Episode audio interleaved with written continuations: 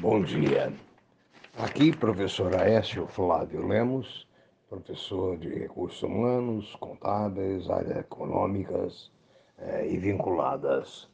Nesta quarta-feira, 20 de janeiro, as previsões probabilísticas são mais ou menos as seguintes: ouro, contrariando todos os analistas, continua subindo na casa de 1,850. Petróleo continua subindo.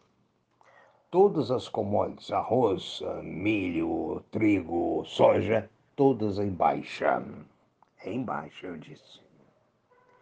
Muito cuidado na questão de, é, do dólar, que está em 5,35, fechou ontem nessa casa, e a probabilidade no mundo é que ele desvalorize, mas no Brasil ele só vai valorizar, segundo os analistas, em função da falta da reforma tributária.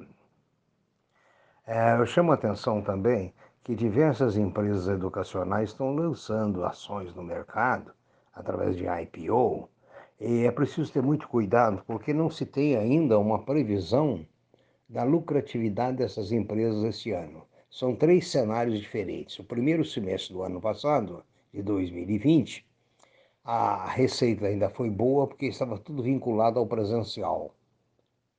No segundo semestre, nós não temos informações. Atualmente, também é, um, é uma incógnita se as aulas presenciais vão retornar ou não. Então, muito cuidado ao comprar ações da, da de empresas educacionais. Outra coisa que chama atenção hoje no mercado é a Oi, que surgiu a possibilidade de algum veto por parte do CAD nas vendas, tendo em vista a concentração da telefonia nas mãos de três. Então existe uma dúvida aí qual será o comportamento do CAD. Na Ásia, com exceção do Japão, tudo fechou em alta agora há pouco. A Europa toda está funcionando no momento em alta. A previsão para os Estados Unidos é de alta.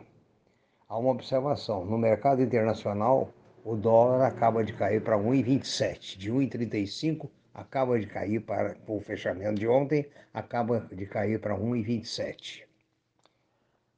Na Europa, o mercado todo em alta, os Estados Unidos, previsão em alta, o Brasil, provavelmente em alta, mas nós temos aquele aspecto da a insuficiência da vacina devido às dificuldades de negociação do governo. Isso pode derrubar a bolsa aqui, tendo em vista que já há boatos de que o número de vacinas disponíveis não será suficiente para as duas doses para a terceira idade e para os meios de saúde. Fica aqui uma dúvida realmente. Um bom dia, todo cuidado é pouco, faça bons negócios e tudo de bom.